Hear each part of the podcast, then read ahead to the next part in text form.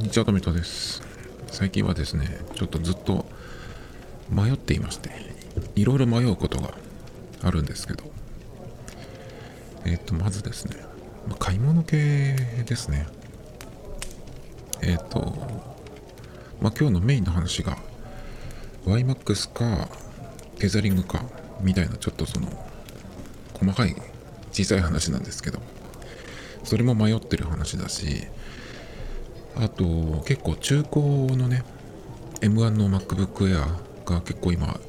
割と未使用とかそれに近い状態のものがまあまあ出てきてるんですけどでもあのメモリが16っていうのがやっぱりないんですね。今あのいわゆる吊るしモデルっていうその一番下のそのどこのお店でも扱ってるそのスペック的に一番下のモデルですね。まあ、僕にとっては多分 M1 であれば、まあ、間違いなく大丈夫っていうかその用途的にね持て余すぐらいじゃないかなと思うんですけど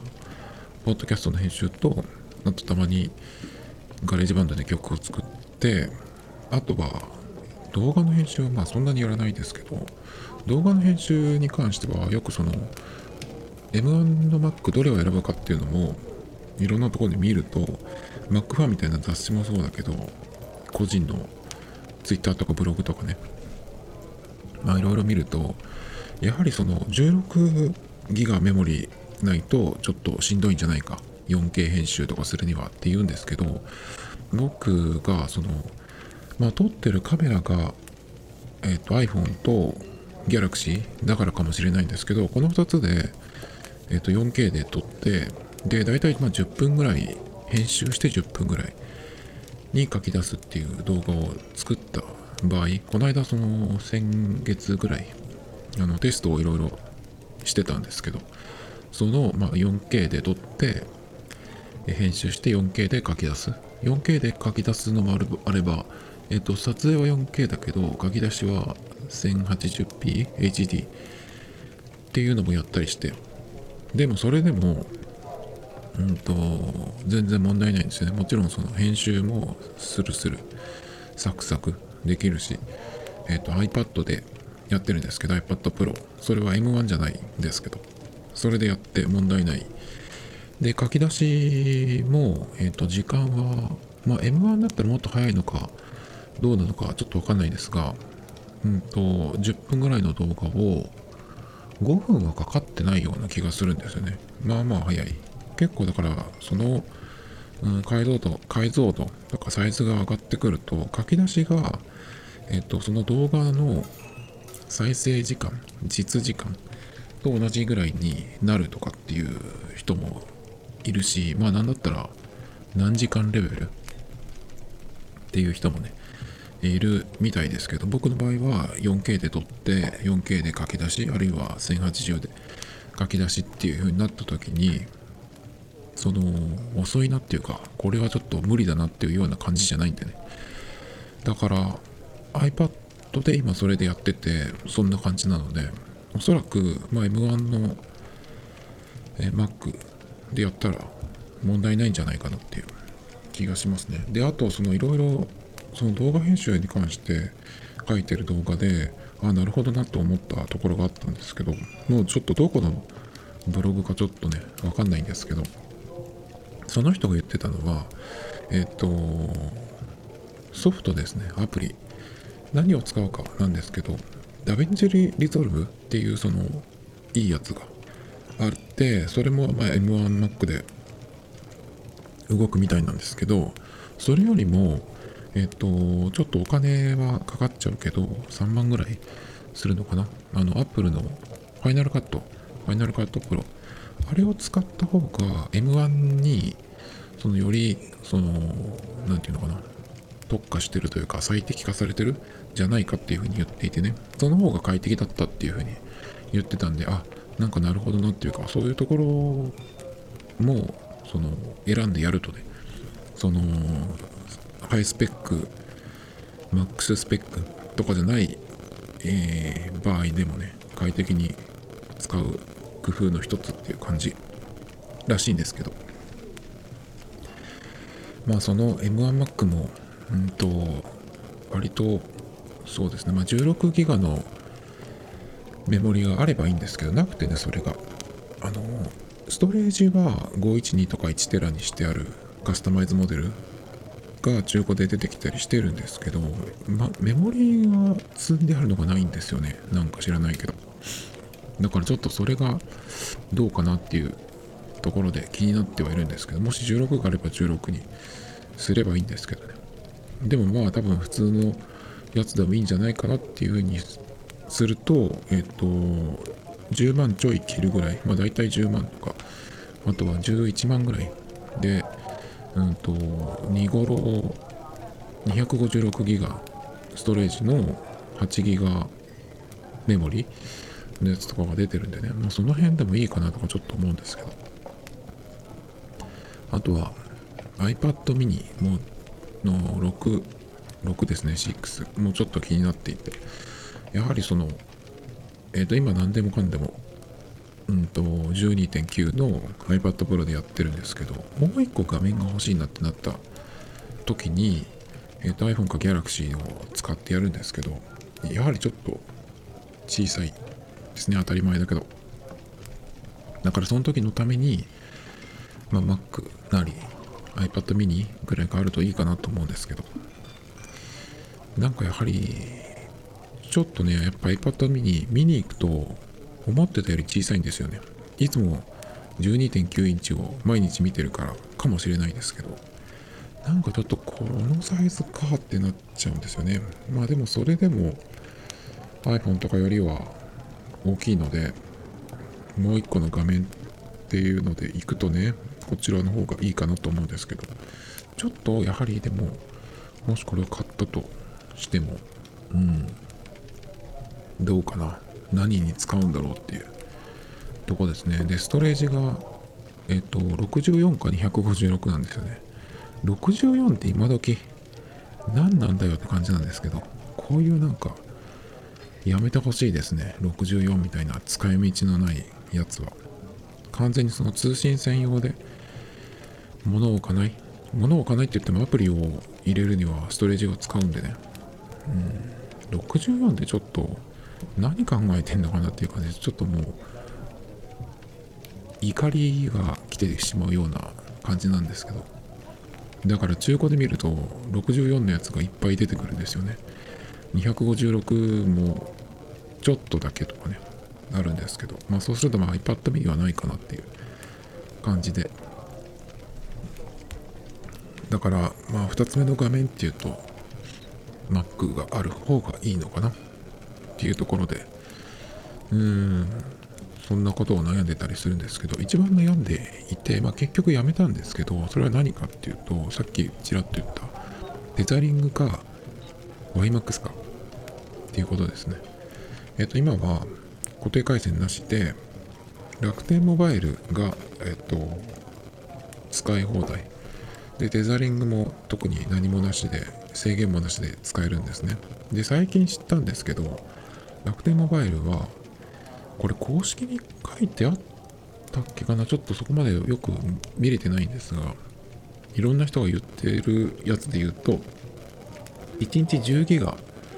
に到達しちゃうとその日は通信制限がかかる。ですぐに、えっ、ー、と日付が変わるとかな。また、えっ、ー、と解除ぐらいのかなり緩い感じなんですけど。あそうだそんなのあったんだと思ってね。3日でえっ、ー、と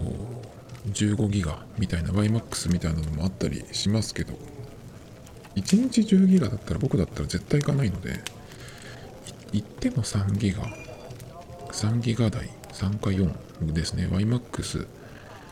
YMAX の時だったか au のデータ MAX の時だったかわかんないけど au のデータ MAX は確かでもテザリングが30ギガ制限だったんでそうすると1日1ギガぐらいでやらないといけないんでね。かなりちょっとそこは窮屈でしたけど YMAX の時は3ギガでしたね。今は平均1ギガ 1. 点何ギガ2ギガいかないですね。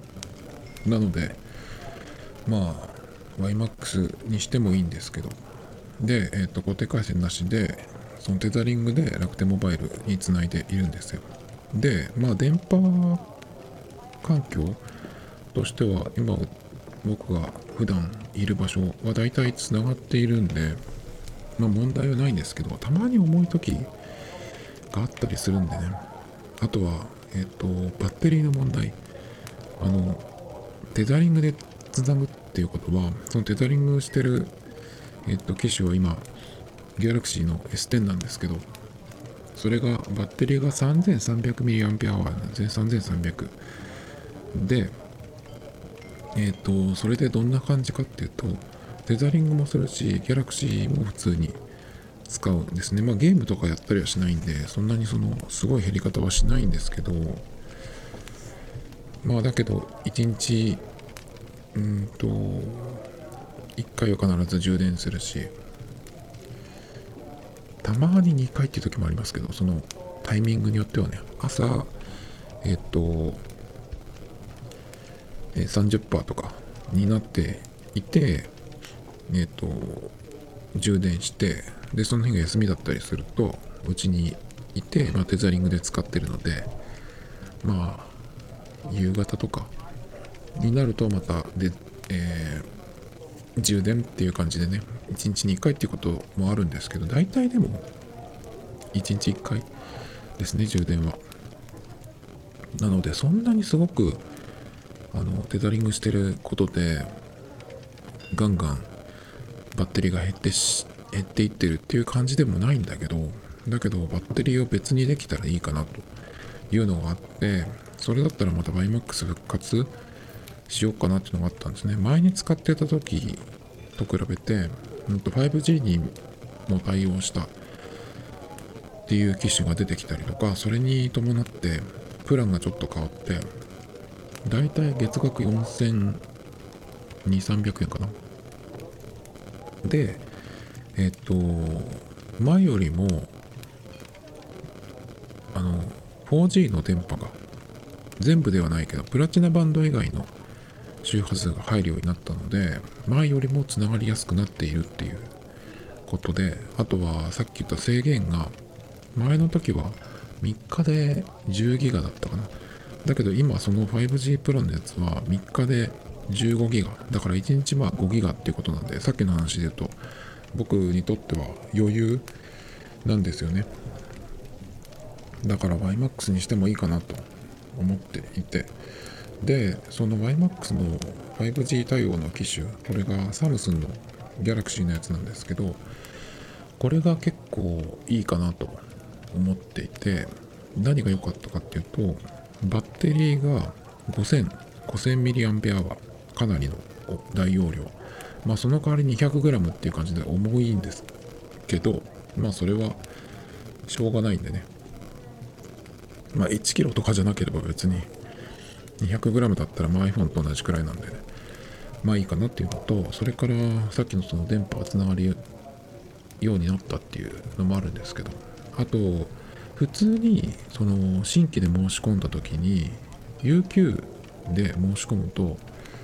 えっとオンラインから申し込んでクレジットで払うっていう条件だったかな。でやると1万円のキャッシュバックがあるんですよね。で UQ で買うとその端末が2万2000円なので、まあ、1万2000円で買える。でそのキャッシュバックも1年後とかじゃなくて本当に2ヶ月後か4ヶ月後かなんかそのぐらい？半年もいかないぐらいであのキャッシュバック現金がっていうことなんでね。なんかそれを使えばいいかなと思ってたんですけど中古屋で見たらえっ、ー、とイオシスとかジャンパラで見るとえっ、ー、と大体1万円ぐらいで買えるんですよ。状態のいいやつがね。ってことはもっと安く買えるじゃんと思ってね。それでえっ、ー、と月に4000いくら。で今楽天モバイルを使っててそれが3300円なんでまあそこを単純計算すると1000円分くらい上乗せするだけで楽天モバイルからえっと YMAX にテザリングをね変えるっていうのができそうなんでそれをちょっとやってみようかなと思ったんですね。だけど楽天モバイルはえっと、解約しないで、まあ、ギャラクシーにそのまんま入れといて、3ギガくらいまで1000円で使えるんでね、それで残そうかなとかっていうふうに考えてたんですよ。で、えっと、まあ、かなり、その、つもりでね、そういうふうにしようと思ってたんですけど、やはりやめたんですよ。で、なんでやめたかっていうと、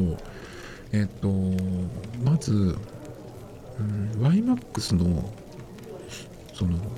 電波ですね。そこの問題なんですけど、YMAX につながれば、おそらく楽天モバイルよりは速そうなんだけど、いろんな人の、その、うん、実測値っていうの、それを見てると、なんか、そんなにものすごく変わるわけではなさそう。まあ電波ってその時の、うんと、状況とかによって、まあ早い、超早い時もあれば遅い時もあったりして、まあ一概には言えないんですけど、まあだけど平均取ると、まあ今の僕のその楽天モバイル、もう20メガは大体出てるんですね。40出たことあったかな？ちょっとわかんないんですけど。で、えっ、ー、と、iMAX も平均は40くらいっぽいですね。そのいろんな人の見たら。で、もっと遅いって言ってる人もいて、ちょっとわからないんですけど、自分が使ってた時どうだったかなと思って、なんか、記録が残ってるかなと思ったんですけど、残念ながらなかったんですが、でもなんとなく思い返してみると、やっぱ4出てる時は40だったかな。でも出てない時は30とか20とかだったりするんで、体感的には今のその楽天モバイルともしかしたらそんな変わんないかもなっていう気がしているんですね。で、YMAX の電波をつかめれば早いって言ったんですけど、さっき言ったその使おうと思っていた、あの、サムスンの YMAX の端末、5G 対応のやつですね。それっていうのが、えっ、ー、と、今の iPhone とかスマホだと 5G 対応してる端末でも 5G の端末あの、えーと、電波につながなくてもいいっていう風にその切り替え切ることができるんですね 5G を 4G だけにするとかって。確か iPhone にはそういう設定があったような気がするんですけど。だからそれっていうのはえっ、ー、と例えば 5G の電波が一応つながるけどすごく弱い、うん、5G につながっていてそれだったら 4G 専用にした方がいいっていう場合があったりすると、えー、5G を切って 4G にする。っていうことがをするんですけどそのえっ、ー、とサムスンの 5G の YMAX の端末っていうのはその切り替えがなんか切り替えというか 5G をオフっていうのができないっぽいんですよね。であのなんか設計がどうやら 5G の電波を優先的に取りに行くっていうような感じになってるらしいんですね。まあ僕が今いるところは 5G になってるところはまだないんですけど。だけどなんかちょっとそれが気になるなっていうのとあとさっき言ったその今のその端末だと YMAX の電波だけじゃなくて au の 4G のプラチナバンド以外の LT の電波もつながるんですね。なのでできれば YMAX の YMAX を契約したら YMAX の電波を使いたいんですけど、えっと、LT の 4G の電波にばっかりつながるんだったら YMAX 契約する意味ないなくなりそうだなっていう気がしてきたんですね。それだったらテザリングの楽天モバイルを使ってればいいじゃんというふうに思えてきたんですよ。で、その端末っていうのは、実は、えっと、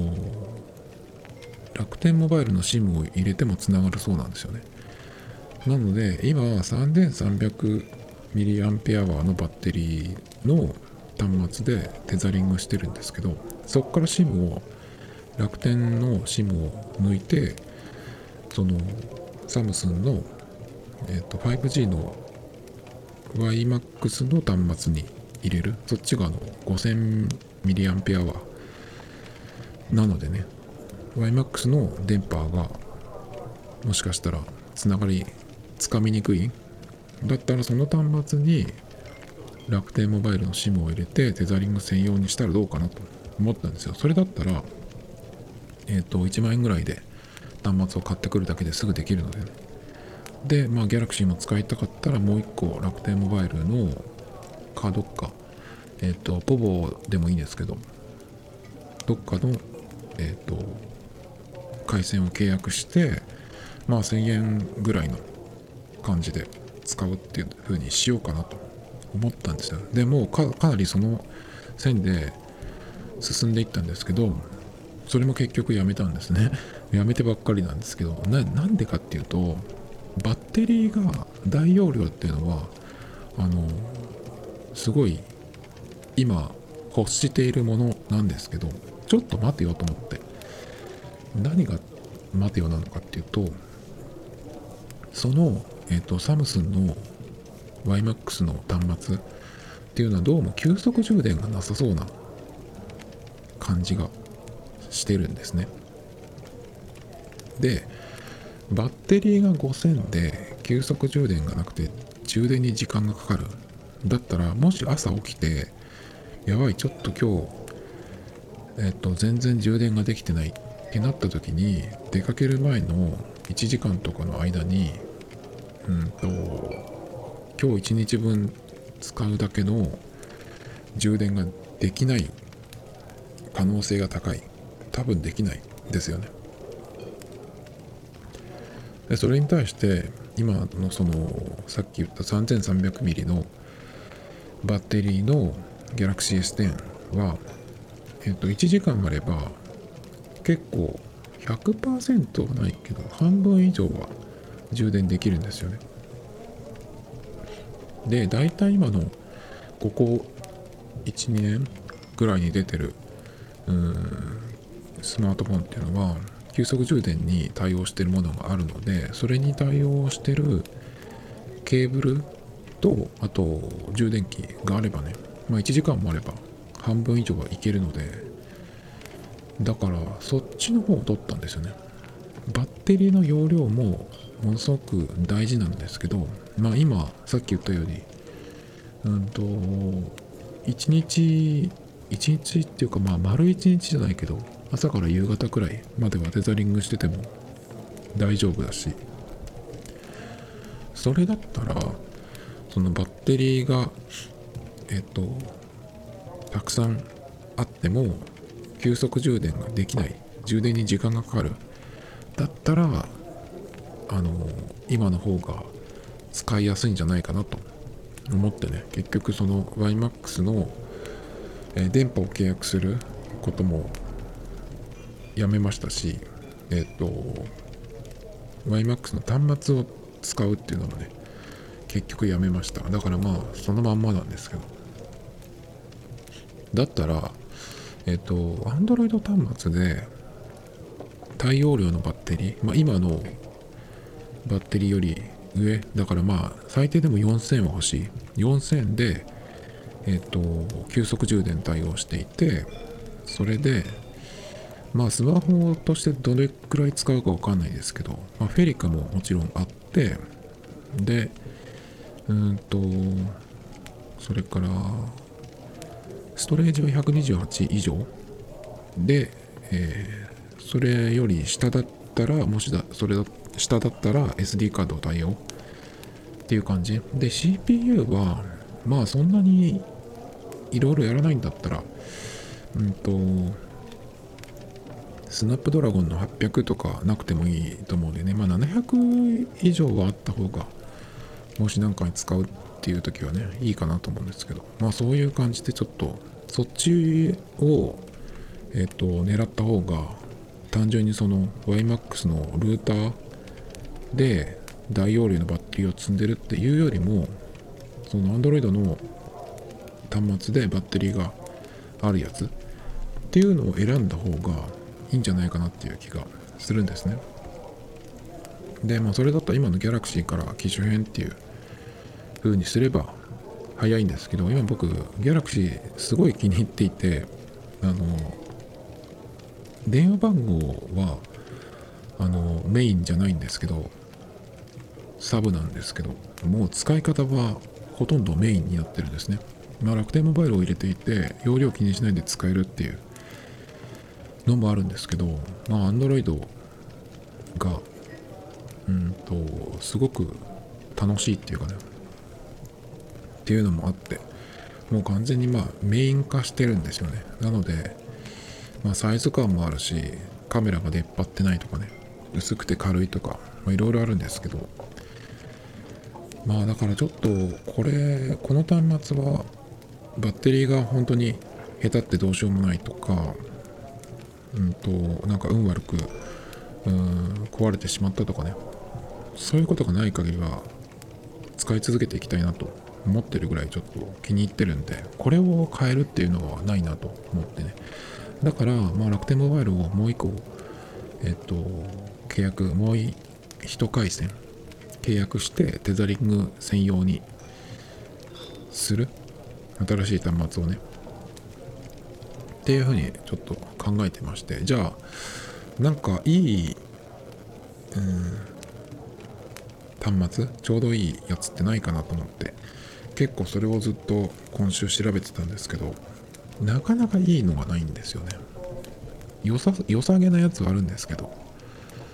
で今候補が12345個出てきました。でそれぞれうんと僕が求めてるものがあるかどうかみたいなやつをねちょっとこううん調べてみたんですけどまあ1個ずついくとまずソニーの Xperia 10 III Lite っていうすごいややこしい名前。僕ねこの Xperia シリーズのこういうなんか名前の付け方がものすごく嫌いなんですよね。なんていうかその日本の家電メーカーが内部で、えー、使ってる名前をそのまんま商品名にしましたみたいな。自分たちはその分かるかもしれないけどパッと聞いた時に何のイメージも浮かばないしエクスペリア10の3のライト？なんだよそれっていうなんかすごくいつもそうなんだけどどっちが上でどっちが下なんだっていうのもあるしなんかすごくねこのエクスペリアのシリーズの名前を聞くとねいつもなんか頭にきちゃうんですけどでも一応ちょっとこれも候補1でもこれが一番あの名前だがそうだからってわけじゃないんですけど一番ないかなっていう感じですね。一応でもこれはえっとバッテリーは4500でかなり大きい方なんですけど。うんと急速充電ももちろん対応しててえっと重量 169g なんて結構軽いですね。で画面サイズは6.0まあ大体普通ですね最近の。でフェリカあるし SD カードもあってえっ、ー、と、CPU はスナップドラゴンの690で、ストレージが64だけど、えっ、ー、と、SD カード使えて eSIMOK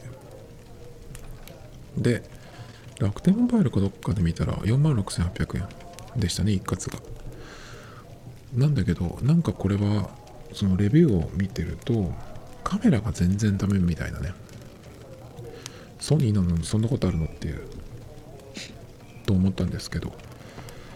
まああんまり評判がよろしくなかったんですね。まあどういう前提で言ってるかにもよるんですけどああそうかっていう感じ。でもバッテリー4500っていうのはうんと結構いかない？バッテリー4500なのに重量が 169g これはすごいいいんじゃないかなと思ったんですけどね。そしてその次 OPPO の Reno5A これはですねえっ、と、バッテリーが4000。うんと、まあ、求めてるギリギリというか、まあ、ちょうどですね。で、顔認証、指紋認証、両方あって、えー、急速充電ももちろん対応で 182g。画面サイズが6.5、フェリカも OK だし、えー、とだけど、まあ、SD カードはない。その代わりストレージは128。で、eSIM で CPU が765。結構いいんじゃないのかなっていう気がするんですけど、ちょっと惜しいなと思ったのは、画面が有機 EL じゃない。っていうことですね。そこがちょっとうんなんかもったいないんじゃないかなという気がしたんですけど。で最近すごく気になってるシャオミシャオミの Mi 11ライトっていうやつがあってこれが結構薄くて持ちやすそうな感じ。うんと割とポップななかなかないデザインかなっていう気がしてイエローが空張りにあったりとかしてねなんとなくちょっと良さげなんですけど先週ぐらいに気づいてたらかなり OCN で回線と一緒に契約したらかなり安く買えたっぽいんですけど僕が気づいた時はそれがえっと終わる2時間前とかだったんでまあちょっとダメだったんですけどそれがバッテリー4250で顔認証指紋認証 OK 急速充電ももちろん OK だし 159g で6.55インチ、まあ、6.5インチですね。でフェリカ OK SD カードなし。スナップドラゴン780で128ギガ。だけど eSIM がない。eSIM がないか。そうかっていうとこなんですけど。ちょっとそこがね残念でしたけど。うん。でもこれも結構良さそう。でも eSIM ね今買うんだったらやはり eSIM がないのはちょっとねうんちょっと辛いかなっていう気がしますね。そしてまあこれをずっと気になってるんですけど Google の Pixel 6 Pro ね。これはえっとバッテリーが5000一番多いですね。一番多い。5000で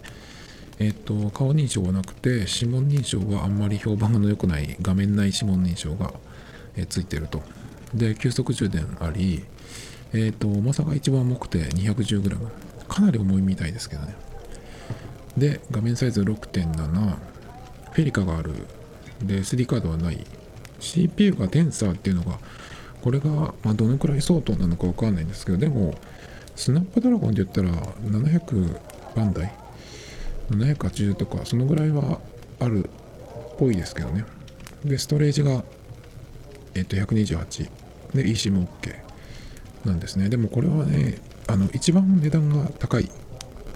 ですね。えっと128のストレージでも11万7000円とかするんでかなり高いんですけど。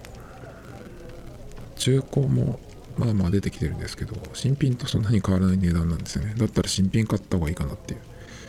感じなんですけど。あとはえっ、ー、とこれも最近出たばっかりですけどシャープのアクオス6アクオスセンス6かな。これがバッテリーが4570かなり多いですね。だけどえっ、ー、と重量が156っていうね。これはすごいなと思うんですけど。で顔認証指紋認証両方あって 5G も入ってて急速充電 OK だし画面サイズが6.1で、えー、フェリカもちろん OK だし SD カードも使えてスナップドラゴン690ってことでちょっと少なめ控えめですけどストレージが64だけど SD カードが使える。で eSIM も使えるっていうね。でこれは OCN かどっかでえっと、回線と一緒に契約すると2万円とかだったかな、今。だからかなり良さげなんですけど、カメラとかはそんなに期待できなさそう。ですけど、まあ、僕の場合は iPhone と Galaxy があるのでね、まあ、カメラはそのなんか写真を撮るっていう風に使うことほぼないと思うんでね、Pixel 6 Pro だったらカメラは使いますけど、まあだからさっきの1万円の中古で1万円のえっと iMAX のを買うよりかはこちらにした方がそのバッテリー的にもそうだし、まあ、他のこともねいろいろできる。っていうことなんでそっちの方がいいんじゃないかなっていうふうに思ってるんですけど。まあちょっとやはりネックは値段かな。あのさっき言ったその YMAX の端末が中古のいい状態で1万円で買えるっていうところからすると安くても3万2000円とかなんで倍以上ですよね。で3代目の端末っていう風になるんですけどちょっともったいなくないかなっていう気がしてるんですね。だからまあさっき言った通り、まあ、結論としてはまあ今買い足すっていうことはせずにまあギャラクシーでそのまんま使う。で、まあ、もしそれがダメになってしまってうんと買い替えなきゃいけないってなった時には今言ったこの辺が候補っていうことで、まあ、覚えておこうかなっていう。まあでもまだ1年とか全然余裕で使えると思うんでね。そうすると1年経つとこの辺のやつはみんな新商品が出てるはずなんで。まあだけど Pixel 6 Pro ですね。もし買うとしたら一番高いけど。なんかその中途半端な感じのものを買って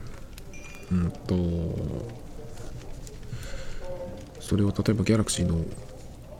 次に使うと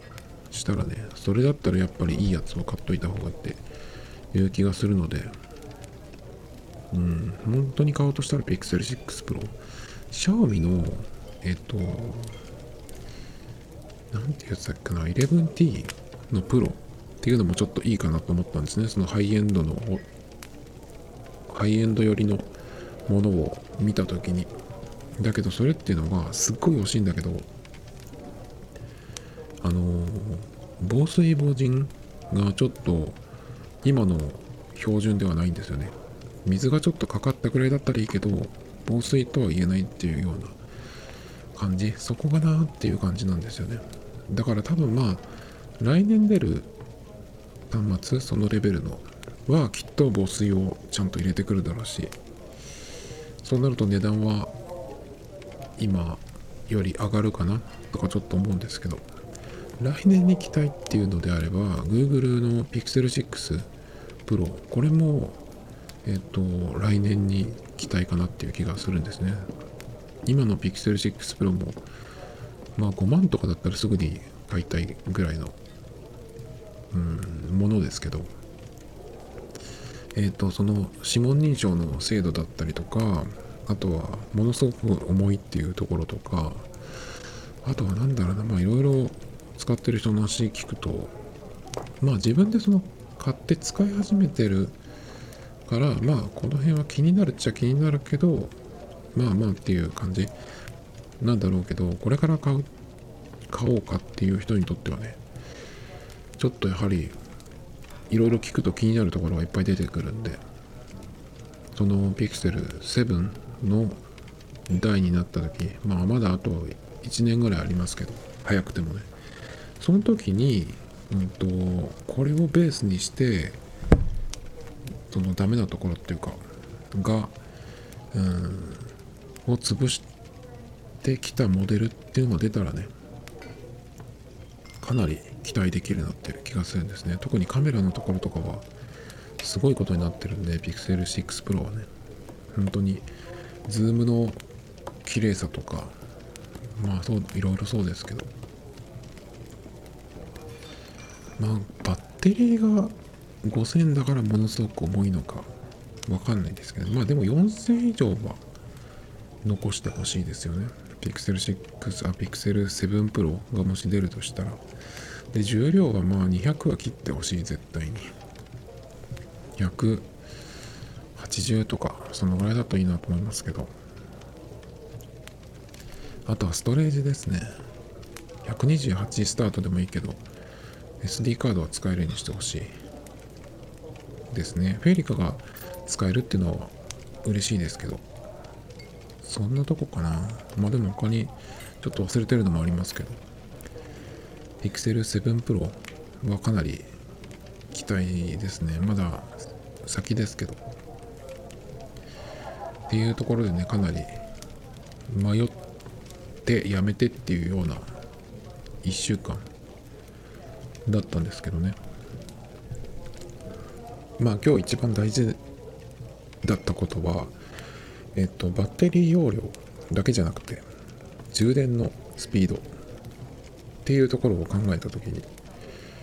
うん、そちらの方がねいいんじゃないかなっていうところですね Tomito Times Podcast. This program was broadcasted you, Anchor FM.